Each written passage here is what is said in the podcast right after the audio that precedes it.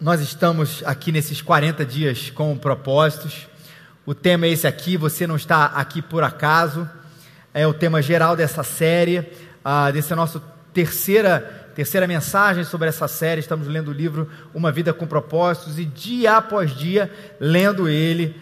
Ah, é muito importante que você já esteja lendo. Se você ainda não começou a ler, é mais complicado. Talvez em outro momento você faça essa, essa jornada. Mas só para dizer que o livro está disponível também para a gente descobriu a semana para download pago e legal, tanto pela Apple Store quanto pela Play Store, pela Google Play. Mas enfim, digitalmente ou fisicamente, a gente está lendo e se alimentando cada vez mais sobre esse livro. E essa semana, a reflexão é sobre isso. Você não está aqui por acaso, descubra o seu propósito de vida. E aí, primeiro, você não está aqui por acaso. Semana passada, você nasceu para adorar a Deus e o que isso significa.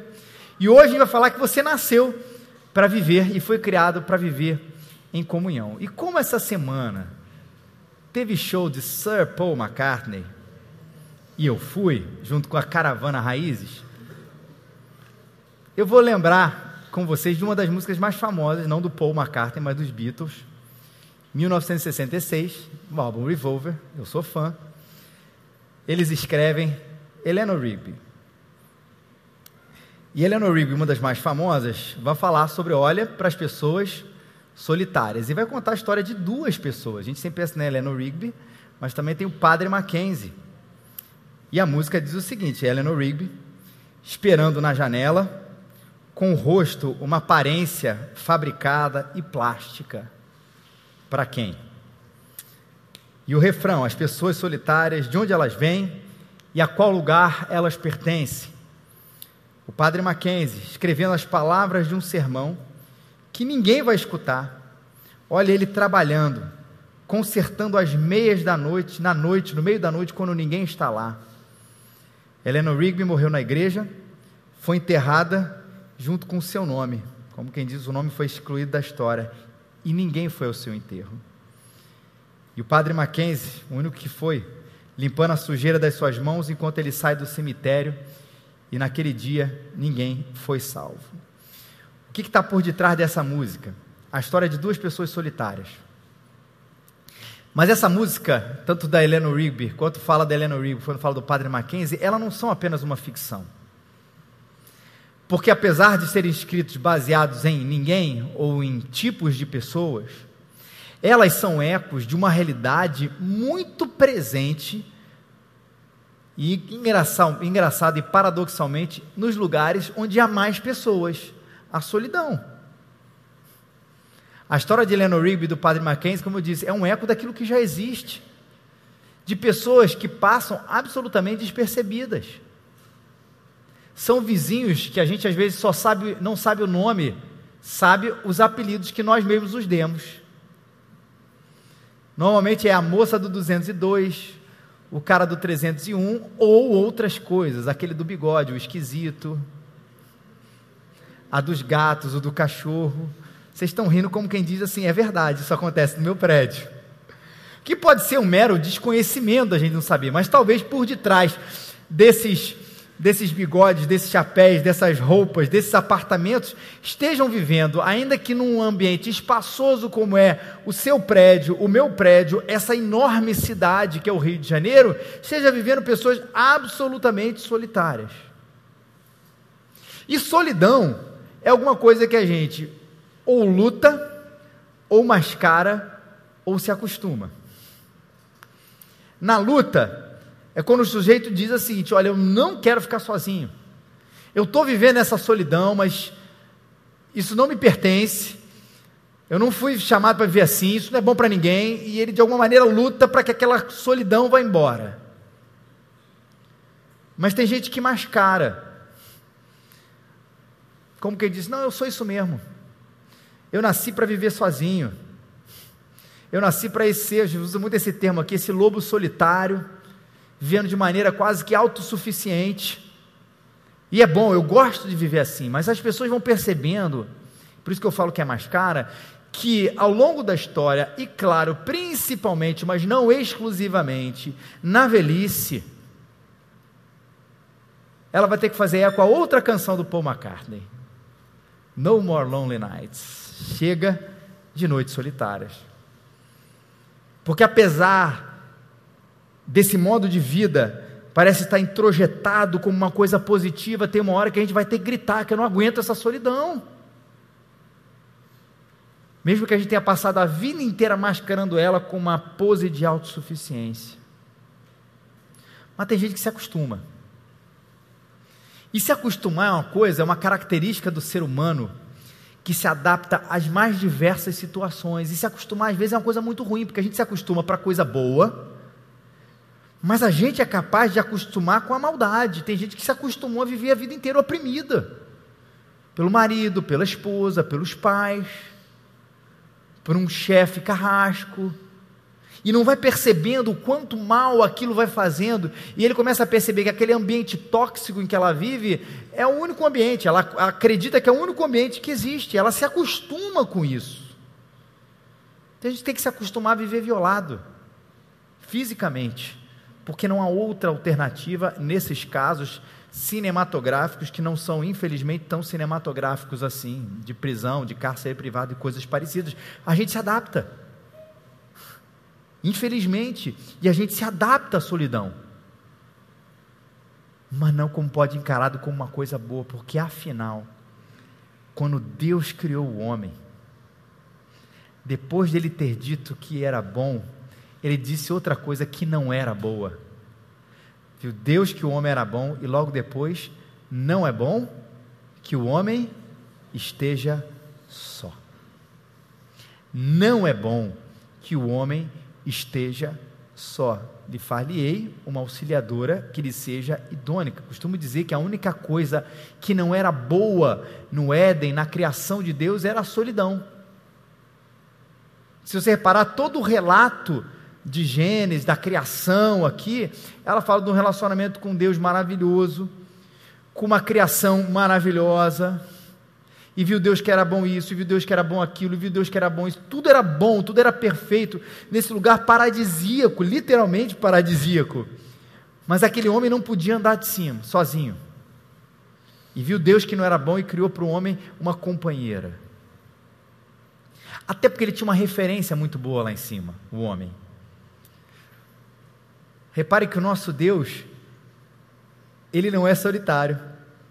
O nosso Deus é uma trindade.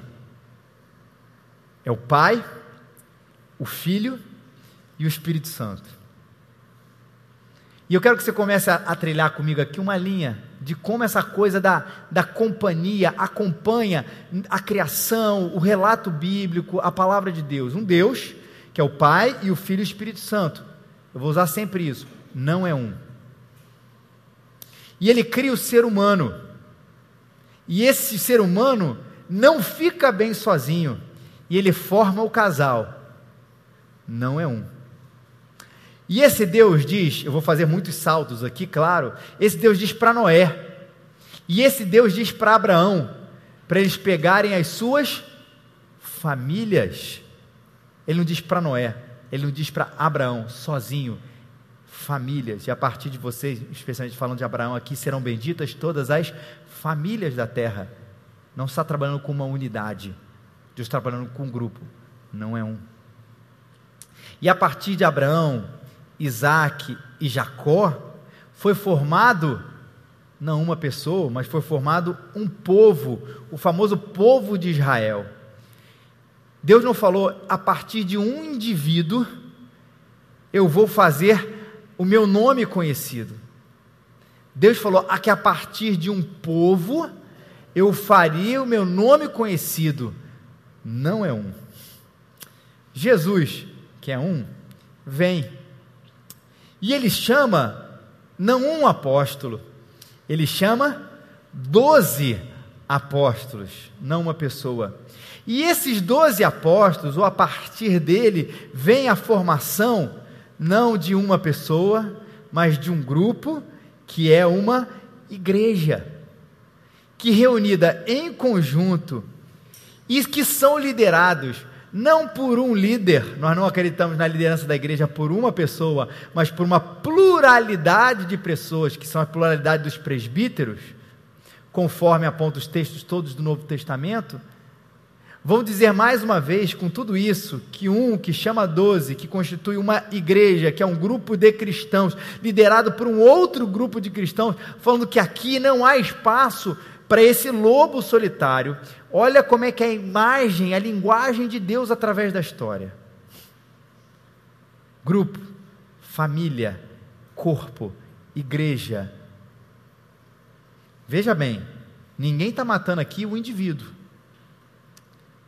Porque o excesso do. Existe o individualismo e existe o coletivismo.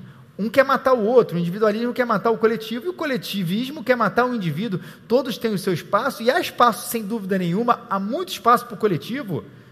Deus chamou indivíduos para fazer parte de um grupo e ele chama esses indivíduos pelo nome. Ele não chama, vem aqui vocês. Eu vou salvar vocês. Não, ele vai salvar Luciano, Pedro, Ramon, Douglas, Alain, Rick.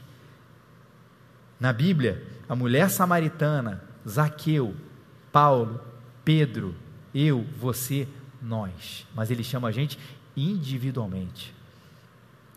Deus nos trata individualmente. E é um ponto importante aqui. Quando a gente fala essa frase, ela precisa ser muito bem explicada, porque Deus nos trata individualmente, mas Ele não tem o evangelho para o Filipe. Porque essa história de que Deus nos trata individualmente, que é verdadeira, ela muitas vezes nos leva a achar que Deus tem uma versão pessoal para a minha vida. Tipo assim, olha, existem mandamentos que eu quero que o Felipe faça. Existem outros mandamentos que talvez sejam para o Bruno, Felipe não. E peraí, apesar de Deus me tratar individualmente, não é um evangelho para um e para outro. A palavra de Deus existe para todas as pessoas e é a mesma palavra. Mas sim, o meu problema, o seu problema, a minha história, a sua história são diferentes e exigem abordar diferente. Deus é pessoal nesse ponto e é maravilhoso. Deus chama a gente também para buscá-lo individualmente. Claro que é coletivamente, como a gente está aqui, mas individualmente também no quarto. E ele ensinou a gente isso no Sermão do Monte. Quando você for orar, fecha a porta do seu quarto.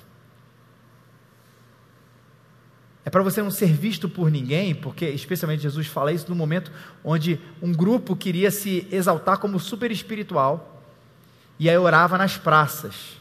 Imagina saindo daqui agora para a Praça São Salvador e lá orando, olha aqui como a gente é espiritual nesse sentido. Não, ora, fecha a, a, a porta, fazer evangelismo é uma coisa, mas orar para ser visto é outra. Mas me busque individualmente, como Jesus fazia, quando ele despedia as multidões, subia um monte, a fim de orar sozinho. E tudo isso porque, apesar de sermos parte de um grupo, vamos dar conta a Deus individualmente. Só que nesse tempo de individualismo, a gente reinventou, usando a palavra mais da moda, a gente ressignificou a solidão como uma fortaleza. A solidão como uma fortaleza funciona da seguinte maneira: eu me fecho contra a dor. Porque quando eu não tenho contato com ninguém, eu não sou ferido. Eu não sou abençoado, mas eu também não sou ferido. Eu me fecho. A reinvenção da solidão como uma fortaleza é contra a nossa zona de conforto. Aqui ninguém me amola. Aqui ninguém fala comigo. Aqui ninguém me diz isso, me diz para fazer aquilo, me diz aquilo. Aqui eu fico aqui e pronto. Quando eu quiser, eu desligo o telefone e acabou. A gente reinventou a solidão como uma fortaleza contra o nosso pecado. Porque aqui nessa fortaleza, onde eu não sou tocado por ninguém, ninguém me confronta. Ninguém pode dizer que eu estou certo, ninguém pode dizer que eu estou errado. Ninguém pode me elogiar, mas também ninguém pode dizer que eu estou fazendo uma coisa que precisa ser consertada, que eu preciso pedir perdão a alguém. Eu me fecho aqui nesse lugar. Mas lembra, Deus não nos chamou para isso. Ainda que a gente ressignifique a solidão como uma coisa positiva, Deus chamou a gente para viver em comunidade, em família, em comunhão, em relacionamento sinceros, honestos que nos tocam. E eu separei aqui uma série de. Preciso do meu. É, esse aqui primeiro. Pá, voltei. De uma série de, de textos. Hoje a gente não vai pregar, eu não costumo muito fazer isso, mas a gente não vai pregar a partir de um texto, mas de alguns textos, especialmente os textos nas Bíblias, na Bíblia, que é, vai remeter a essa, essa expressão aqui, uns aos outros. E estou separando aqui, sim, qual é a bênção da gente viver assim. Onde na Bíblia fala que é bom a gente estar tá assim? Porque se a gente pode estar tá se perguntando assim, cara, não, eu prefiro ficar assim. Eu prefiro entrar na igreja, sair da igreja e ninguém falar comigo. Aliás, é minha primeira vez aqui na igreja, eu não gostei desse papo, eu gosto de ficar sozinho. Mas qual é a benção e o privilégio da gente viver assim? Primeiro é essa benção aqui, a benção do encorajamento. Paulo diz, portanto, 1 Tessalonicenses 4,18, todos os textos vão ser projetados aqui. Isso não quer dizer que a gente não abriu a Bíblia, por favor. A Bíblia está aberta, projetada aqui, várias vezes, inclusive. 1 Tessalonicenses 4,18, portanto, consolai-vos uns aos outros com essa palavra. Qual é o contexto que Paulo diz isso? Paulo está falando sobre a segunda vinda de Jesus, sobre a volta de Jesus. E no momento de que as pessoas, como sempre Paulo, Paulo usa muito essa figura da volta de Jesus, para falar sobre um momento de perseguição, um momento de dificuldade, um momento de enfraquecimento, um momento de existência. E ele vai remeter, Paulo, à história completa da humanidade. Cara, está difícil aqui agora, mas lembra que isso aqui não é tudo. Lembra que a, a, o presente é um pedaço da história. Mas um dia Cristo voltará e nós estaremos com Ele na eternidade. Que se está difícil aqui agora, lembra que não é só isso, ah, vou abandonar tudo porque afinal é só o momento presente que vale a pena. Não vou seguir mais o Evangelho, não vou seguir mais a Jesus, porque eu estou sendo perseguido, ou porque está moralmente difícil, ou porque eu acho complicado, porque as coisas são duras para mim. Paulo falou assim: cara, é só um hiato. E é pequeno comparado à eternidade. Porque ele um dia voltará, vai mudar todas as coisas, vai refazer todas as coisas. Portanto, consolai-vos uns aos outros com essas palavras. A igreja se aquecendo assim. Paulo não está dizendo, portanto, deixe-me, quando eu estiver pregando para vocês, consolar vocês com essas palavras. Deus chama a coletividade, o grupo, a igreja, os relacionamentos, não se fortalecendo apenas, mas inclusive através da palavra pregada, mas do, do convívio. E todo grupo de afinidade funciona assim. Porque a gente precisa, de alguma maneira, se entender como, aí falo, como igreja. Porque há maneiras como nós vemos a vida que talvez aqueles que ainda, ainda não conhecem a Jesus, não irão nos consolar. E eu estou falando aqui bem para dentro nesse momento. Porque no momento de você apresentar uma dificuldade sobre a sua vida, talvez a gente receba alguém que não tem a visão do Evangelho, um conselho absolutamente diferente. Por isso que a gente precisa um do outro para esse encorajamento. Porque quem tem a cabeça e o coração mudados e moldados pelo Evangelho tem outro tipo de conselho para dar. Talvez o mais clássico que aparece na nossa cabeça agora é sobre casamento. Tipo assim, ah, meu irmão, cara enche seu saco, separa mesmo. E o nosso é, peraí, vamos conversar. O que, que Deus pode fazer pelo seu casamento? O que, que Deus pode fazer pelo seu coração? Vamos estar junto.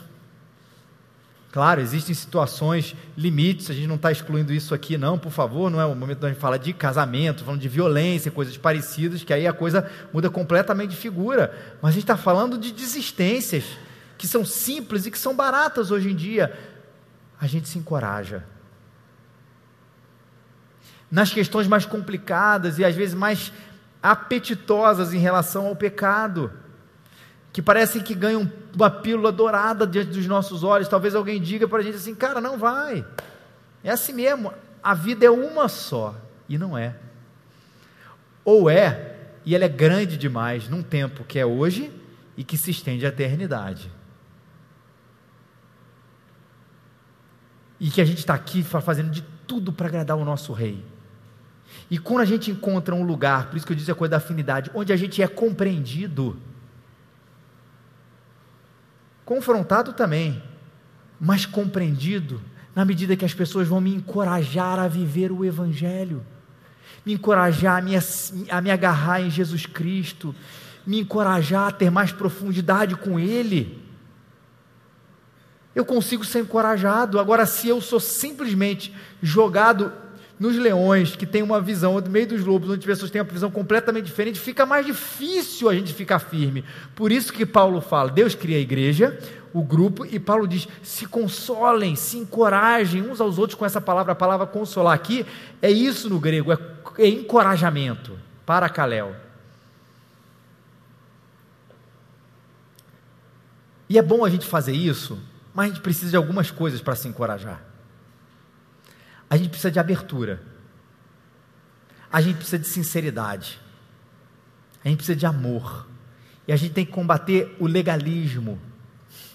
E a gente tem que combater a hipocrisia, porque elas são inimigas da sinceridade e do encorajamento. Em que sentido? Ora, se eu for confessar um pecado e eu vou receber olhares ruins para mim, se eu for confessar um pecado e eu vou ser quase que rechaçado do grupo por ser um pária nesse sentido, o que eu vou fazer? Eu vou manter tudo para mim, porque eu quero esse grupo, eu quero fazer parte. E aí está estabelecido como igreja não uma comunidade de fé, não uma comunidade de quem sabe que precisa de Jesus todos os dias, mas uma comunidade, aí nesse sentido, religiosamente legalista, onde não há espaço para confissão, onde não há espaço para abertura, não há espaço para sinceridade, não há espaço de eu quero desistir, não há espaço de assim, eu, eu não concordo com isso. Não estou dizendo que a gente vai levar as pessoas a concordar com a não concordância, não, mas a gente vai ouvir isso e encorajar as pessoas no Evangelho, porque Ele nos fez corpo justamente para isso. Quando a gente mascara, a gente perde essa bênção do encorajamento e ganha outra coisa. Por isso, aconselhai-vos e edificai-vos mutuamente, como de fato já estás fazendo. A bênção do encorajamento e a bênção da edificação. E é legal que essa palavra do edificar, ela é a mesma palavra usada para edificar uma casa, um edifício, um apartamento, enfim, né? Uma construção física mesmo. E lembrando que edificação também é um processo. Que tem a ver com fundação, tem a ver ali com, com os primeiros pisos, tudo. Ninguém simplesmente tum, joga um edifício no meio do concreto e pronto, está feito. E mesmo que se fizesse, um dia a gente chegasse nesse nível, alguém construiu esse edifício em algum lugar e trouxe de alguma maneira para ser colocado em algum outro lugar, ainda que a gente tenha a tecnologia dessa maneira. Mas tudo é um processo. E a edificação da casa, e agora a edificação de nós que somos morada de Deus, ela também é um processo que não pode ser feito com isopor e areia. Não pode ser feita com massinha. Não pode ser feito como aquele prédio da Barra, com aquelas conchas e aquela coisa super mal feita que um dia caiu. A gente se torna uma casa mais sólida com a palavra de Deus. E eu sei que isso faz parte do encorajamento, mas é diferente.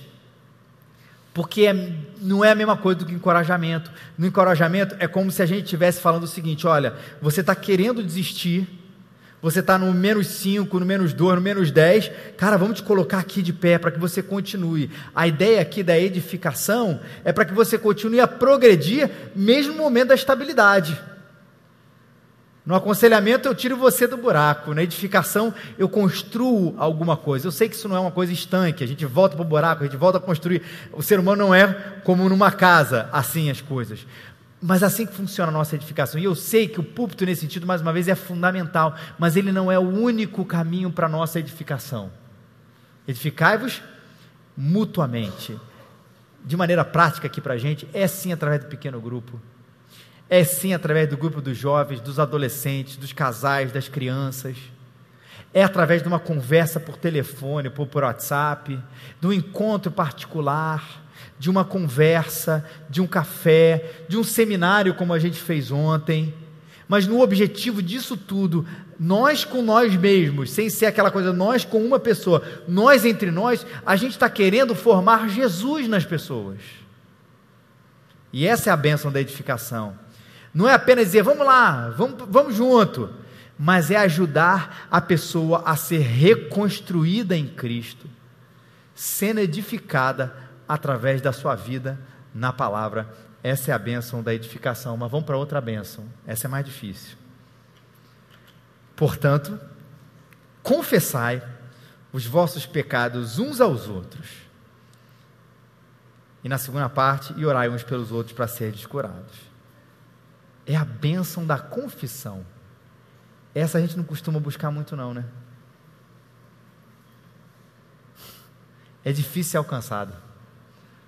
Não adianta estabelecer isso de maneira é, é, não intencional, né, propositada, do tipo assim, agora é o momento de confissão dos nossos pecados audível.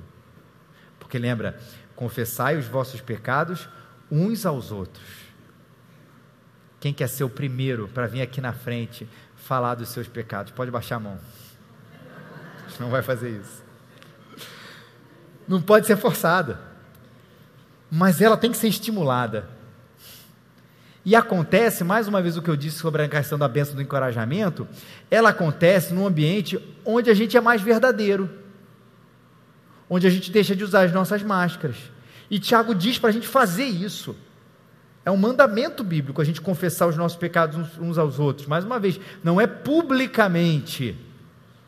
Seria essa ideia de vir aqui na frente confessar o seu pecado, mas com alguém maduro o suficiente, que tenha a sua confiança num ambiente menor, onde você possa colocar para fora, e é sempre bom explicar isso nesse texto, porque o texto não diz confessar os vossos pecados uns aos outros e orar uns pelos outros para ser desperdoados. Lembra disso. Quem perdoa o nosso pecado é Jesus Cristo.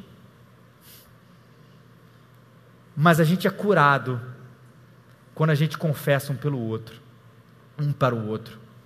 A gente não alcança o perdão, a gente alcança a cura. Mas uma pergunta: será que é possível a gente fazer isso sem que os nossos pecados virem fofoca?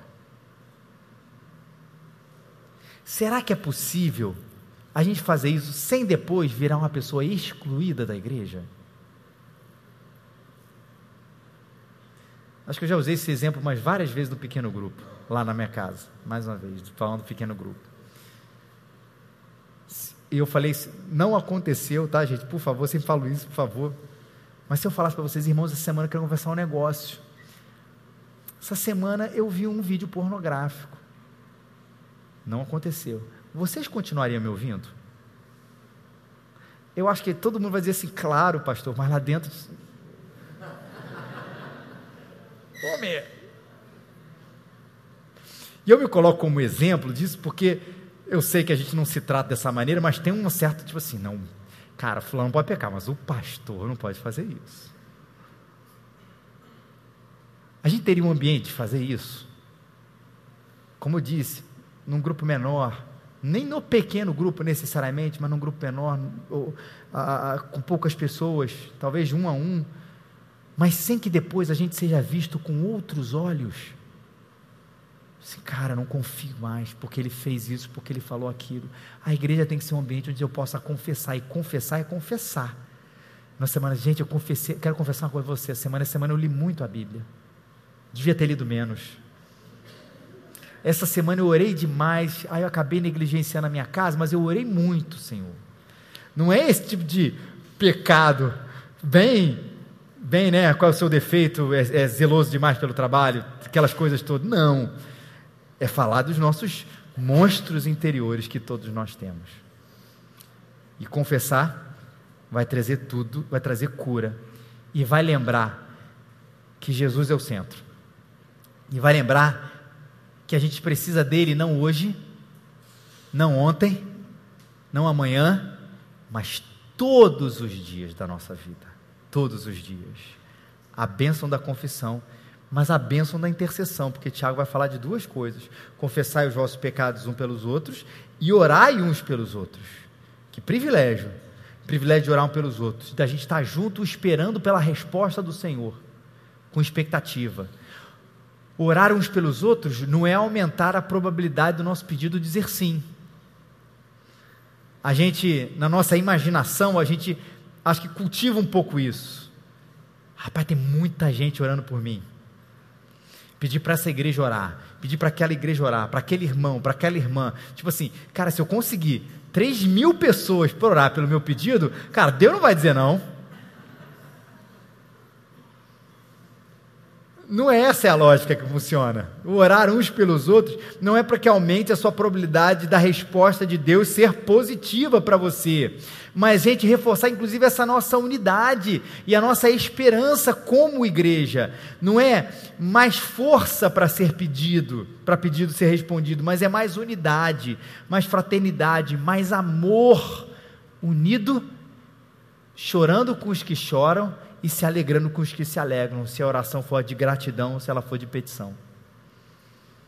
Tem muito mais a ver, não com Deus responder, mas com a gente estar mais unido, com a sua dor se tornar a minha, que a minha alegria se tornar a sua, vice-versa nessa história toda, e a gente formar esse grande corpo e a reforçar a nossa crença, a nossa fé, de que acreditamos, não só sou eu, nós acreditamos que Ele escuta as nossas orações. A última bênção aqui é a bênção do acolhimento. Portanto, acolhei-vos uns aos outros, como também Cristo nos acolheu para a glória de Deus. Eu queria ler para vocês um outro texto, onde essa mesma palavra acolhida no original ela aparece. E eu acho que esse texto ficou até mais poético. Não que o texto seja importante que o outro, mas deu para a gente um senso muito legal. O texto onde Paulo, para quem não conhece, o apóstolo Paulo teve um momento que ele teve, participou de um naufrágio, né? Ele teve um naufrágio lá com a sua embarcação. E ele foi parar numa ilha, na ilha de Malta. E ele, olha como é que aconteceu. Atos 28, de 1 a 2. Já salvos, soubemos então que a ilha se chamava Malta e os que habitaram a ilha usaram conosco de muita bondade, pois acenderam uma fogueira e nos abrigaram a todos por causa da chuva que caía e do frio.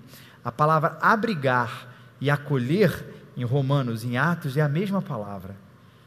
Mas olha como é que em Atos parece que ela ficou mais, mais prática, ou foi usada uma coisa muito prática. Paulo vai, ele vai numa ilha, ele fica absolutamente desconhecido ali, está com frio, está com fome, e ele fala assim: não, mas o pessoal da ilha usou de muita bondade comigo. Você está com frio, está com fome, vamos abrigar você, acolher você, por causa da chuva que está caindo e do frio.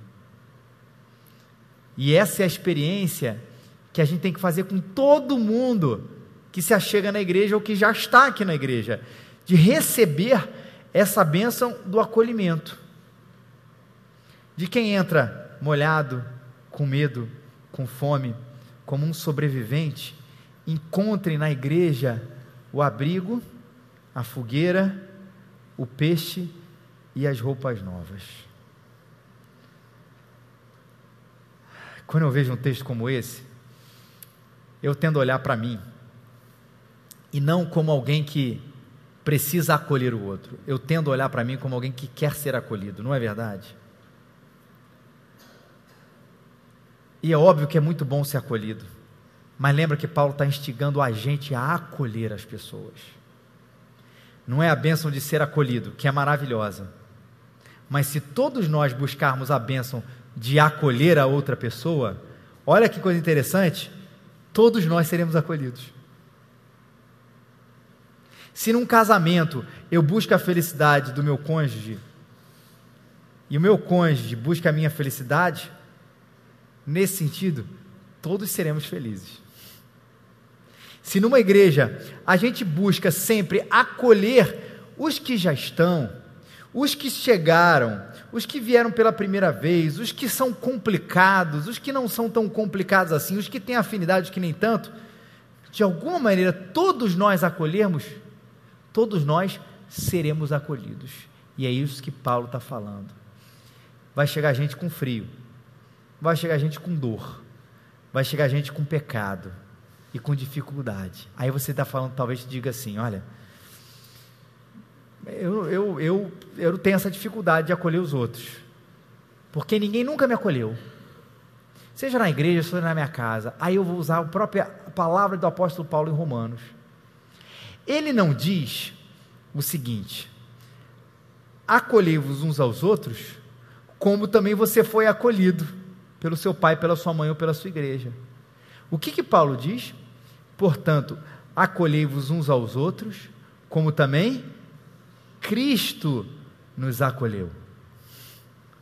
E aí ninguém pode dizer, eu não fui acolhido por Ele. Aliás, se você diz isso, eu não fui acolhido por Jesus, a palavra agora é experimente isso, porque é maravilhoso ser acolhido por Ele. É maravilhoso saber, e aí essa é a nossa história, e a história do Evangelho é essa: que todos nós chegamos diante de Jesus não limpos, cheirosos, sem passado, sem pecado, sem dores, e dizendo: use esse servo, varão valoroso que sou eu. Não foi assim que Cristo nos acolheu. Cristo nos amou quando ainda éramos pecadores. Ele nos acolheu em pecado. Ele nos acolheu separado de Deus. Ele nos acolheu vendo a maldade. Na verdade, não só a maldade, mas a nossa natureza contra Ele mesmo. E ele ainda assim veio em nossa direção. Que a história do Evangelho é essa: o homem é pecador, ele não pode fazer nada por si mesmo, mas um Deus maravilhoso manda o seu filho Jesus e ele nos acolhe. Ele perdoa os nossos pecados, ele nos lava de toda maldade e nos insere como filhos de Deus. E assim todos nós que cremos em Jesus fomos acolhidos da mesma maneira que você foi acolhido em Jesus, acolha não a Jesus, acolha um ao outro, como alguém que chega naufragado numa ilha com frio, com chuva e com fome. Ah, se a gente vivesse assim, não é? Toda solidão precisa de redenção. Ninguém, afinal, e a gente repete muito essa frase, foi feito para ficar sozinho. E no início até citei uma música dos Beatles, Eleanor Rigby. No meio citei uma outra do Paul McCartney. E vou terminar com uma outra do Paul McCartney também. Eu fui ao show, né, gente? Aí fica as coisas lá na cabeça. Ele diz o seguinte: Talvez, maybe I'm amazed. Talvez eu seja um homem solitário que está no meio de alguma coisa que ele não entende, talvez seja um homem, você seja a única mulher que poderia me ajudar. Oh, meu amor, você não poderia, você poderia me ajudar. Toda a solidão nas músicas românticas, elas estão em busca de uma redenção. É da mulher, do homem, do companheiro, da companheira, que vai chegar e vai nos tirar da redenção, porque lá dentro nós sabemos que ninguém foi chamado para andar sozinho, seja com o marido ou com uma mulher. Talvez você fique até seja até solteiro. A questão não é essa. Mas fomos chamados biblicamente para andarmos e sermos acolhidos e termos a solidão redimida com uma coisa que é a família da fé, a igreja do nosso Senhor Jesus Cristo. Mas eu não vou terminar com a música do Paul McCartney, eu vou terminar com Jesus Cristo. Não estarei mais no mundo. Ele orando pela gente. Mas eles, a minha igreja, o meu povo estará no mundo. Eu vou para ti, Pai Santo. Guardas no teu nome que me deste, para que eles, a igreja, o povo, sejam um, assim como nós somos. Como a Trindade, o Pai, o Filho e o Espírito Santo, assim o povo de Deus seja um. A unidade, a comunidade não é uma opção, é um mandamento. E é um mandamento porque é bom, porque tira a gente da zona do conforto e nos coloca na vontade de Deus. Somos um, gente. Ninguém foi chamado para viver sozinho. A igreja é a redenção, obrigação de Deus, para que a gente não morra jamais na solidão. Vamos ficar de pé?